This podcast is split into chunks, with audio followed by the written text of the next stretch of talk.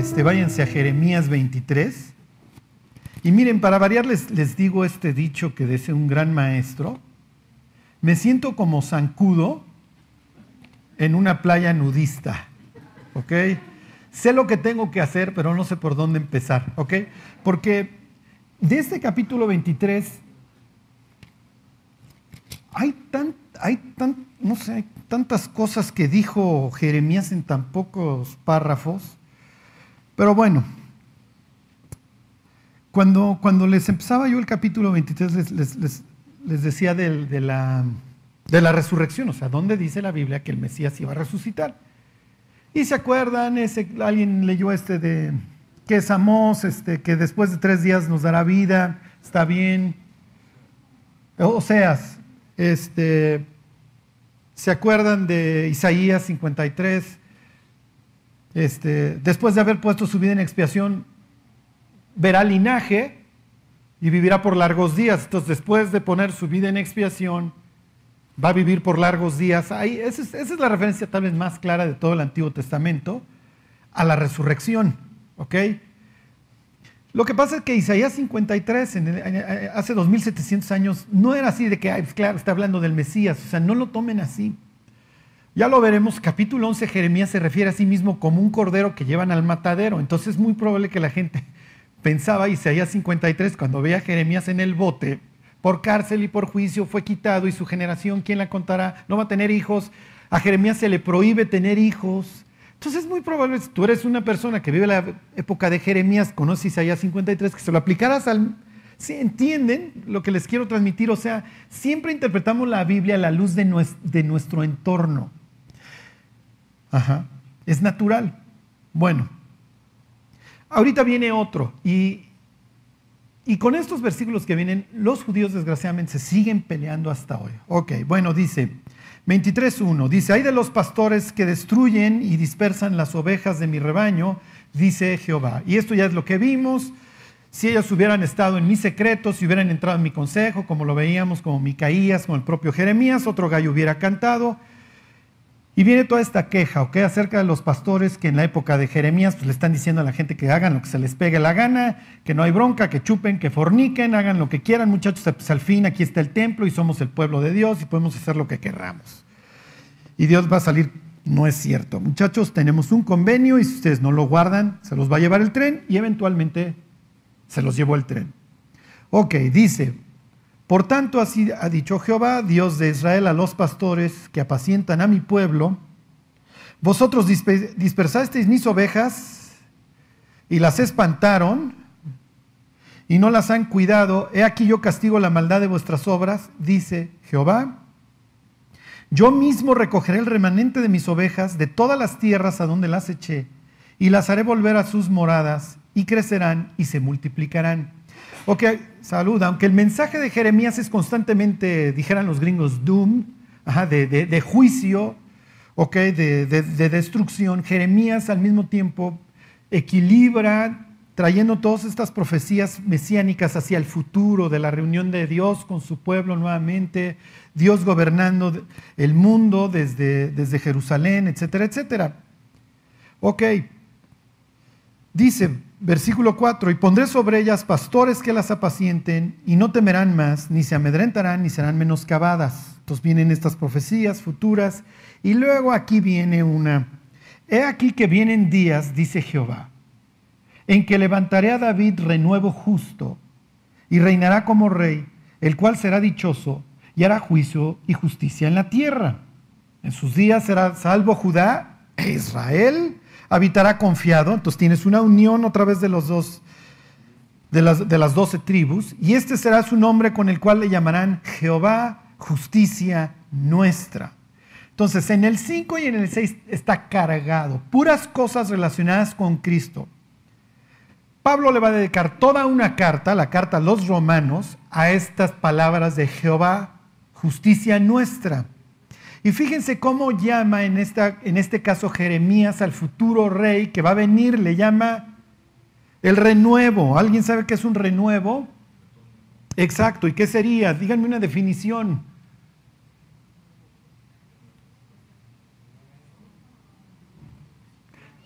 acuérdense que los israelitas, bueno, y en general los antiguos, no tienes el iPod, no tienes la computadora, no tienes la, la impresora, ¿eh? no tienes la imprenta de Gutenberg. Entonces, para comunicar realidades tienes pocos medios. Tienes, el papiro, ¿sí me explico?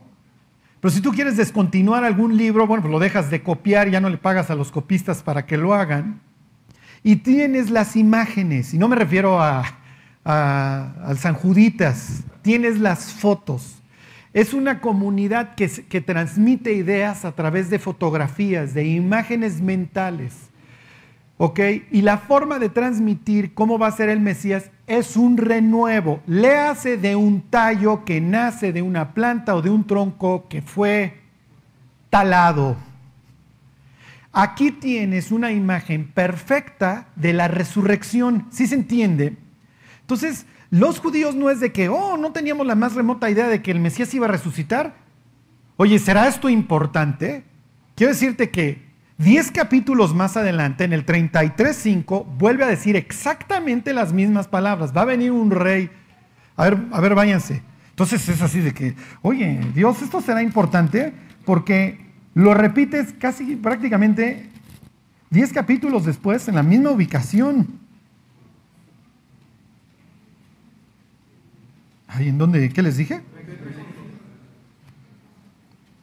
Perdón, 33.15, 33.15. Este capítulo 33 viene en un sublibro de Jeremías que le llaman el libro de la esperanza o de la restauración, que arranca en el capítulo 30. Ok, ahí viene lo del nuevo pacto, etcétera, etcétera, que ya veremos. Nada más quiero hacerles énfasis que vean lo importante que es para Jeremías que lo repite dos veces. Se los leo desde el 14. Dice, aquí vienen días, dice Jehová, en que yo confirmaré la buena palabra que he hablado a la casa de Israel y a la casa de Judá en aquellos días y en aquel tiempo haré brotar a David un renuevo. Ahí está nuevamente. Selem es la palabra hebrea, el, el tallo que brota de algo que fue talado. Un renuevo de justicia y hará juicio y justicia en la tierra. En aquellos días Judá será salvo y Jerusalén habitará segura y se le llamará Jehová justicia nuestra. ok. Al hijo de David, ajá, que va a nacer, el hijo que va a nacer de David, bueno, si viene de la casa de David, ¿será humano será divino? ok, entonces llegan los testigos de Jehová y tú incautamente, o porque no tienes nada mejor que hacer en la vida, les das la entrada, ¿ok? y entonces te dicen, ¿tú sabes quién es Cristo? Y pues el que nada sabe, pues nada teme, son ustedes como yo en clase de física, pues que son los newtons, pues para saber. Ajá, serán unos cuates que viven en Polanco, vayan ustedes a saber, pero bueno, suena interesante. y entonces te dicen que Jesús es un ángel, Jesús no es Dios. Ajá. Y entonces, Jeremías, cuando tú asientes con la cabeza porque nada sabes, sabes, Jeremías está retorciendo en la tumba. Y Jeremías dice, se los dije dos veces. El descendiente de David va a tener un nombre. Cuando venga el Mesías va a tener un nombre. Y ese nombre es Jehová. Jehová. Jehová. O sea, si tú hubieras llegado con Jesús y le hubieras dicho Jehová, Jesús hubiera volteado y hubiera dicho, allá hay un tipo de G316 satélite. ¿Conoce la Biblia? Conoce la Biblia, conoce la Biblia. Ese es el, ese es, ajá. Entonces, ¿Jesús es Dios o Jesús es persona?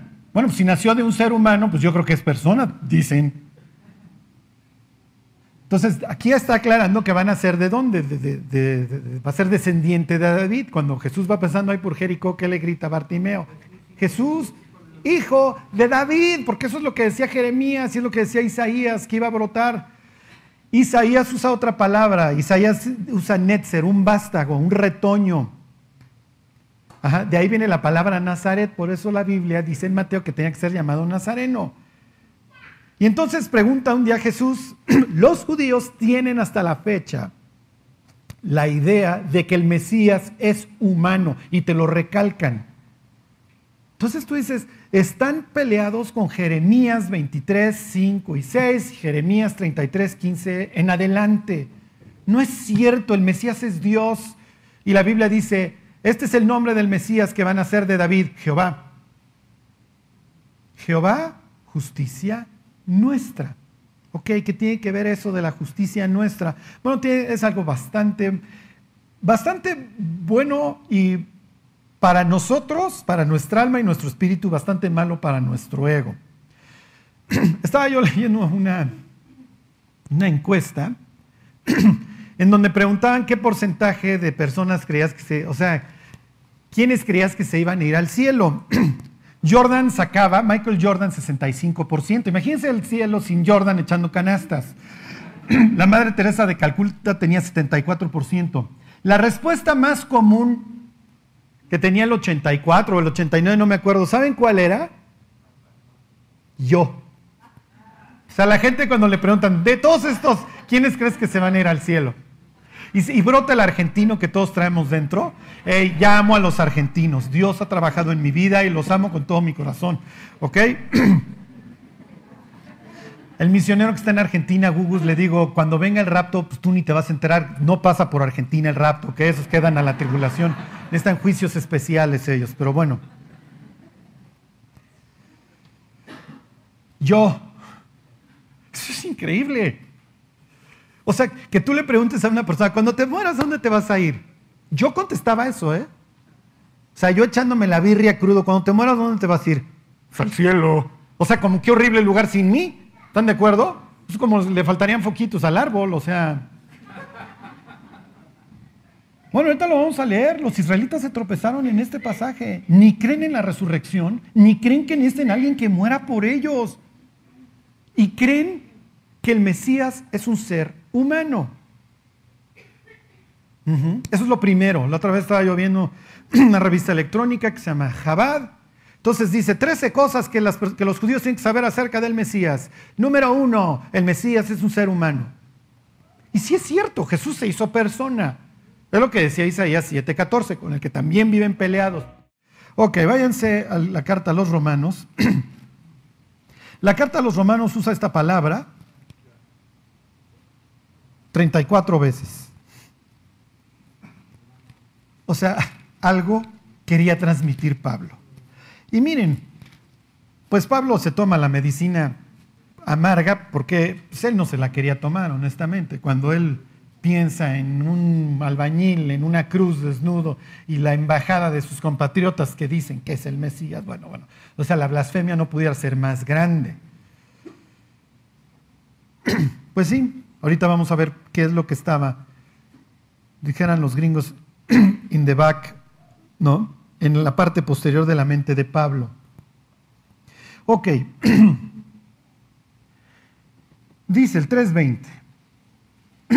Esto es como una gran revelación. Es que no te salvas por tus obras.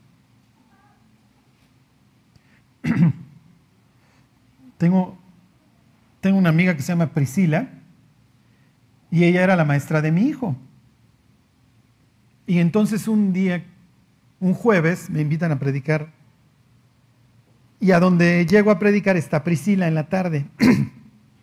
y entonces me dice, y esto se los voy a poner como ejemplo para que vean que las gentes creemos que nos tenemos que portar bien para ir al cielo.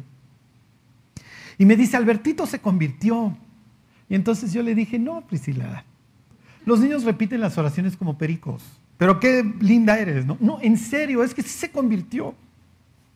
Y entonces como que dije, en toda mi incredulidad, bueno, a ver, pues dime qué onda, ¿no?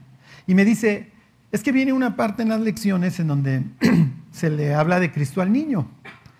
Y entonces yo le dije a Albertito que él tenía que, que arrepentirse y pedirle a Dios perdón por sus pecados para no ir al infierno, irse al cielo. Y me dice Priscila, y tu hijo me preguntó que por qué si él era bueno. Y yo dije, pues si no hay argentinos en mi árbol genial, pero bueno, este... Y entonces él le dice, pero no hay que portarse bien. Y le dice, no, Albertito, Cristo dio su vida por ti. Y entonces llego yo al otro día, el viernes, y me dice, papá, ayer metí a Jesús en mi corazón. Y entonces yo y mi mujer no lo, lo analizábamos a ver si sí, y el cambio sí fue muy drástico con su hermana y etcétera. Pero el punto que les quiero hacer es que las personas aún desde chicas piensan o pensamos que, bueno, si te quieres ir al cielo es como examen, ¿no? Si tienes más buenas que malas, pues ya, como si fuera examen campana, ¿sí me explicó? Y además Hitler bajó un chorro el promedio, así que yo traje las chelas, muchachos. Y Dios dice, ¿quién te dijo? Bueno, Dios es que hay personas que son buenas. Y Dios dice, porque no las conoces. Más bien están reprimidas o ya están viejitas. Porque si los hubieras visto de jóvenes, ¡ah, caray! No es que cambiaron, es que ya los agarraron cansados. Sí. Oh, sí, sí, sí. Hey, no les voy a decir, hay gente peores que otras, sí, en términos humanos, sí es cierto. Pero no nos van a comparar con Hitler, nos van a comparar con Cristo. Ese es el, poema. Y si Jesús no brincó la cruz, y si Jesús no pasó la copa, ¿cómo nos va a ir al resto de los mortales? ¿Sí me explicó? Dice Pablo, pues si la justicia fuese por la ley, entonces por demás murió Cristo. ¿Para qué? ¿Para que Cristo bájate de la cruz, deja de estar haciendo osos. Ajá. Fíjense, dice el 3.9. ¿Qué pues está hablando Pablo como judío? ¿Somos nosotros mejores que ellos? En ninguna manera, pues ya hemos acusado a judíos y a gentiles que todos están bajo pecado. Los israelitas tienen esta promesa de que algún día ellos van a ser hechos justos. Sí se entiende, pero no por sus méritos. Nadie puede llegar al cielo y preguntarle a Pablo, ¿tú por qué estás aquí? No, pues porque Dios me tuvo paciencia y me perdonó. Ah, no, pues yo estoy aquí porque yo sí era perfecto. Oye, Charlie, pero estás implicando que gentes que nunca han matado, violado, bla, bla, bla, bla, se van a ir al infierno. Es lo que está diciendo Pablo. Ya hemos eh, acusado a judíos y gentiles que todos están bajo pecado. Y empieza Pablo a hacer todas estas citas de la ley y de los salmos y bla, bla, bla. Versículo 10, como está escrito, no hay justo, no hay justo ni a un uno. No hay quien haga lo bueno. No hay quien entienda, no hay quien busque a Dios. Todos se desviaron, bla, bla, bla, unas se hicieron inútiles, etcétera, etcétera. Y Pablo continúa haciendo énfasis porque los judíos no entienden esto. Es que yo soy bueno, es que yo guardo los 613 mandamientos. No es cierto. Pero les digo, por eso las personas, esto es como en las encuestas, las mujeres más del 80% contestan que son buenas conductoras. Señoras, no es cierto, no se engañen. ¿Saben que? Y esto, todos hacemos los mismos osos. Si a ti te preguntaran qué tan buen jefe eres, ¿saben que todos respondemos arriba del promedio? ¿En serio alguien va a poner, soy un asco, me odian? En un, tal vez en un segundo de honestidad, ¿sí me explicó? Si yo, te, si yo les preguntara, oye, ¿tú te consideras un buen patriota mexicano? ¿Qué están pensando ahorita en su mente? Ah, no, Charlie, pues es que ya me dijiste que no lo soy, pero que soy un asco, pues sí, sí los... No. Ok. Entonces, fíjense, versículo 20, aclara Pablo, esto es como, wow, la gran revelación. Y ya desde Jeremías decía, señores, la justicia viene por el Mesías, no por nosotros. Dice, ya que por las obras de la ley ningún ser humano será justificado delante de él. ¿Por qué? Porque por medio de la ley es el conocimiento del pecado. ¿Alguno de ustedes está orgulloso del Código Penal del Estado de México? Yo, creo nadie, ¿sí me explicó? La ley lo que demuestra es que estamos mal. Y entonces dice, versículo 21, pero ahora, aparte de la ley, se ha manifestado la justicia de Dios, testificada por la ley y los profetas, la justicia de Dios por medio de la fe en Jesucristo, para todos los que creen en Él, porque no hay diferencia, por cuanto todos pecaron y todos, nuevamente esta palabra, están destituidos de la gloria de Dios, siendo justificados gratuitamente por su gracia. Entonces, como dice Pablo más adelante, para que Él sea el justo y el que justifica al que es de la fe de Jesús. Si hoy murieras y llegaras al cielo y Dios te dijera que eres justo, ¿qué dirías? Genaro orgullosamente diría, sí soy. Y háganle como quieran. Ey, es verdad, ¿eh? Sea, si Dios dijera pasa justo, y no me refiero a Justo Manuel Terán allá atrás, Justo Manuel Paz Terán, digo, todos los que no nos, no nos llamamos justo, pasa justo, ¿qué pensaríamos? Voltearíamos a ver la corte celestial. ¿Qué le pasa al jefe? No lo soy. Pregúntenle a mi mujer, no lo soy. Sí, pero vienes revestido de Cristo. Jesús es tu justicia. Miren, ahorita regresamos a la carta a los romanos. Váyanse a la anterior, a segunda de Corintios, al capítulo 6, al capítulo 5. Este es perdón, este, hacia la derecha 2. Este, segunda de Corintios 5, 21. Este es un versículo muy famoso. ¿eh?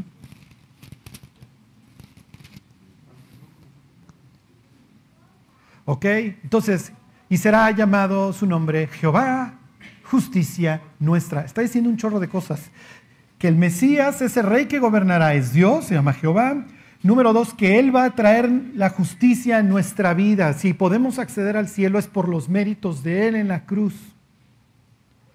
Cuando Jesús está en la cruz a punto de morir, sus últimas palabras, el orden de los factores no altera el producto, es en tus manos encomiendo mi espíritu, hecho está. Ya, pagué por las faltas de la humanidad. El camino al cielo está abierto. La persona que ponga su confianza en Él será considerada justa, será hecha justa. Dice, al que no conoció pecado, ¿ok? Y ahora piensen toda la pudredumbre humana clavada en la cruz. Por eso es que Jesús grita desde la cruz, Dios mío, Dios mío, ¿por qué me estás desamparando? ¿Por qué me has abandonado? ¿Por qué me estás dando la espalda? Porque Dios en ese instante lo está castigando. Dice, el que no conoció pecado, por nosotros lo hizo pecado. O sea, toda la putrefacción quedó reflejada ahí sobre los hombros de Cristo. ¿Para qué? Para que nosotros fuésemos hechos qué? Ahí está Jeremías 23, 5 y 33, 15. Jehová, justicia nuestra. Ok, pero esto, ok, vamos a seguirlo viendo en nuestro caso. Regresense ahora sí a, este, a Romanos. Y miren, espero con lo que les voy a decir, este, Miren, como, como, como les decía, nuestra forma de ver la vida influye mucho cómo interpretamos nuestra relación con Dios. ¿eh? Regrésense a Romanos. Bueno, ahora al 5, vayan al 5. Romanos 5. Si te trajeron a periodicazos, adivina cómo ves tu relación con Dios. Y cuando pecas, adivina cómo volteas hacia el cielo. Si tú viviste una vida que, estaba regida por el desempeño, adivina cómo ves tu relación con Dios. Digo, no, no, no. Si tú tenías que ser perfecto, adivina cómo ves tu relación con Dios. Fíjense, 5.1.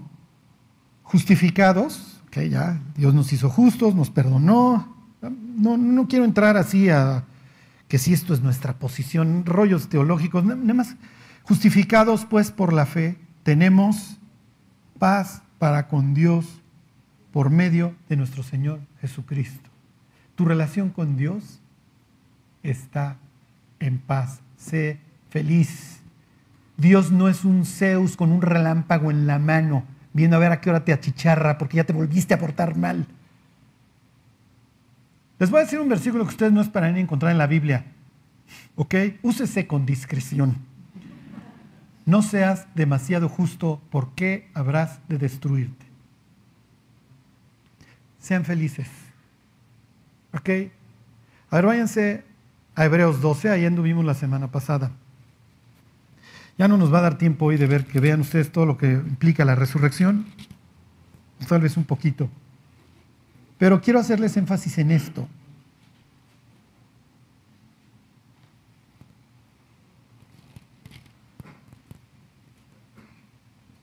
La semana pasada veamos esto de la montaña cósmica, de la ciudad celestial, la Jerusalén celestial, la ciudad del Dios vivo, el monte de Sión, en donde, ¿se acuerdan?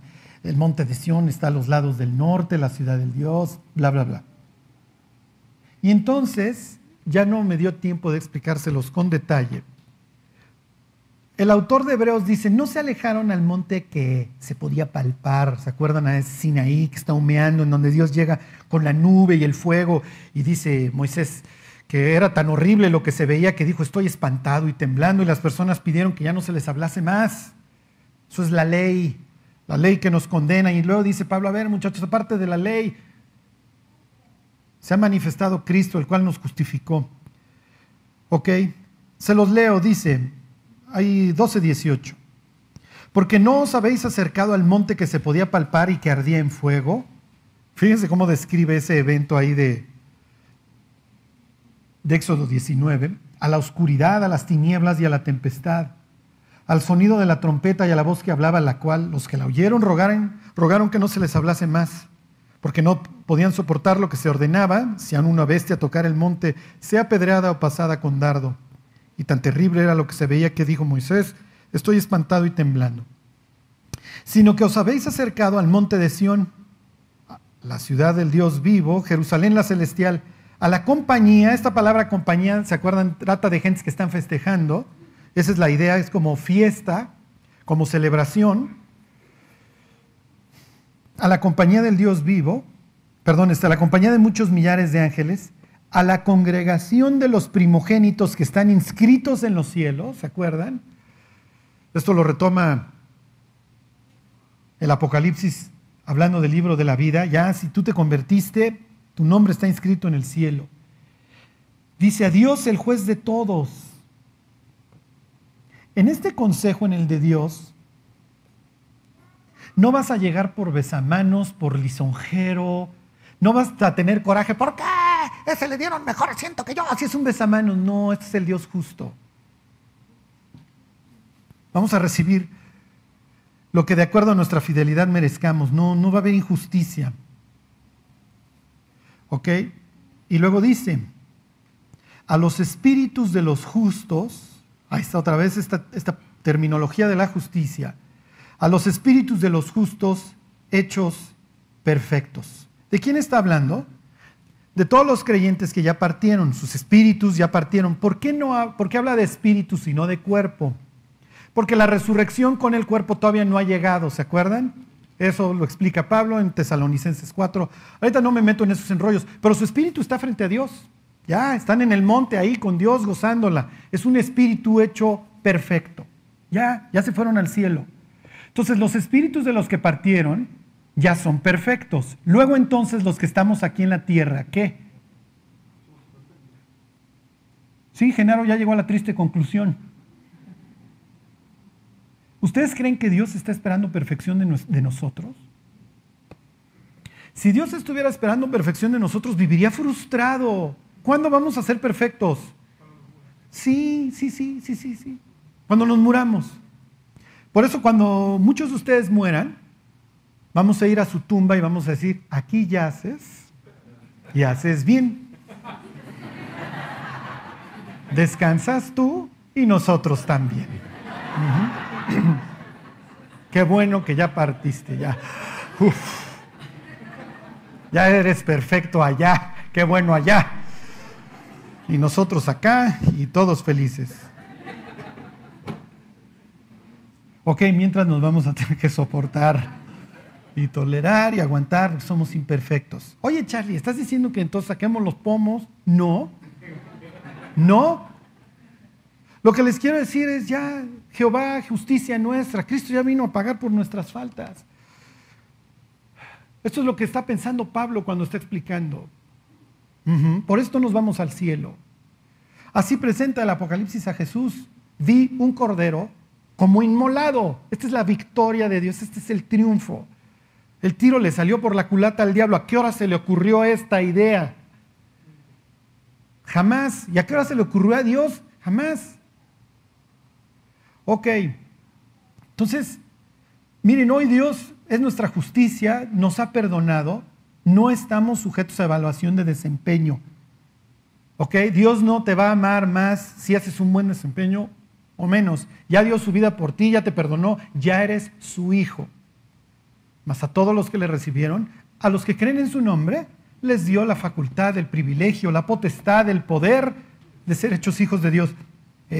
todos queremos, eh, en algún punto o en muchos puntos o a diario aventar a nuestros hijos por la ventana. Ajá. Sí, sí pero, sí, pero daríamos nuestra vida por ellos. Y si sacan buenas o malas calificaciones y se van a muchos o pocos extraordinarios, pues sí me encarecen la universidad, mijo, cada semestre que truenas, pero eso no va a cambiar que te ame. Entonces, ¿cuál debe ser el motor por el cual sirvamos a Dios? Lo explica el propio autor ahí de la carta a los hebreos. Servimos a Dios no porque tengo que servirlo y tengo que leer y tengo y tengo y tengo y tengo. No es cierto. Fíjense, dice ahí 12:28. Así que recibiendo nosotros un reino inconmovible, tengamos gratitud y mediante ella sirvamos a Dios. Servimos a Dios porque estamos agradecidos porque íbamos camino al infierno y nos perdonó. Y no solamente eso, diría Pablo, y nos hizo sentar en los lugares celestiales con Cristo Jesús tiempo pasado. Dios ya nos ve ahí. Y mientras estamos en este peregrinar hasta que seamos hechos perfectos, hasta que lleguemos ahora sí de lleno al monte, nuestro servicio a Dios debe ser realmente por agradecimiento. O sea, la verdad, el 95% que nos portamos bien es porque estamos agradecidos con Dios. Ok, 5% porque sé que así me va a ir. Sí me explicó, pero nosotros no esperamos que nuestros hijos, sí me explico, se porten bien porque los traemos aterrorizados. Esperamos que se porten bien porque tenemos una relación fuerte con ellos. Lo mismo es con Dios. Entonces ya quítense, no, no vas a tener revisión anual, ¿ok? No, no, olvídense ya. Y si pecas, ¿te deja Dios de querer? No. Es más, dice la Biblia,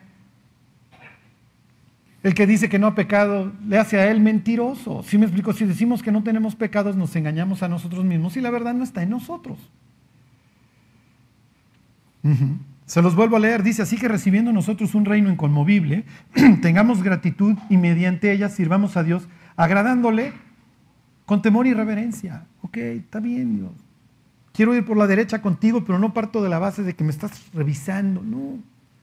No estoy sujeto a desempeño. Sé que pase lo que pasa, me amas. Y esto está ligado con la resurrección y también con esto del Salmo 82. Ya lo veremos la próxima semana. Bueno, nada más váyanse a, al sufrimiento del desempeño. Váyanse a Romanos 9 y ahí terminamos. ¿Qué le pasó a los israelitas? Esto de Jehová, justicia nuestra, nunca cruzó el mensaje. Nada más no lo quisieron ver. Nuestra justicia viene del Mesías que dio su vida por la nuestra. Bueno, Pablo es judío, fariseo, y dice 9.1, ¿verdad digo en Cristo no miento y mi conciencia me da testimonio en el Espíritu Santo? que tengo gran tristeza y continuo dolor en mi corazón, porque deseara yo mismo ser anatema, separado de Cristo por amor de mis hermanos, los que son mis parientes según la carne, que son israelitas. Y fíjense el privilegio de ser judío. Número uno, de los cuales son la adopción. Ahí tienen. Las naciones quedaron ahí bajo estos dioses, lo vemos la próxima semana, ahí este pasaje no pudiera ser más claro de Daniel 10. Pero son la adopción. Pero Jehová había dicho a Abraham, vete de tu tierra y de tu parentela. Y voy a hacer de ti una gran nación. Son la adopción, número uno. Número dos, la gloria. número tres, el pacto, de, de ahí viene. La promulgación de la ley, a ellos se la entregaron, ahí Éxodo 20. El culto, todo lo aburrido que sigue del 25 en adelante en Éxodo, Levítico, números.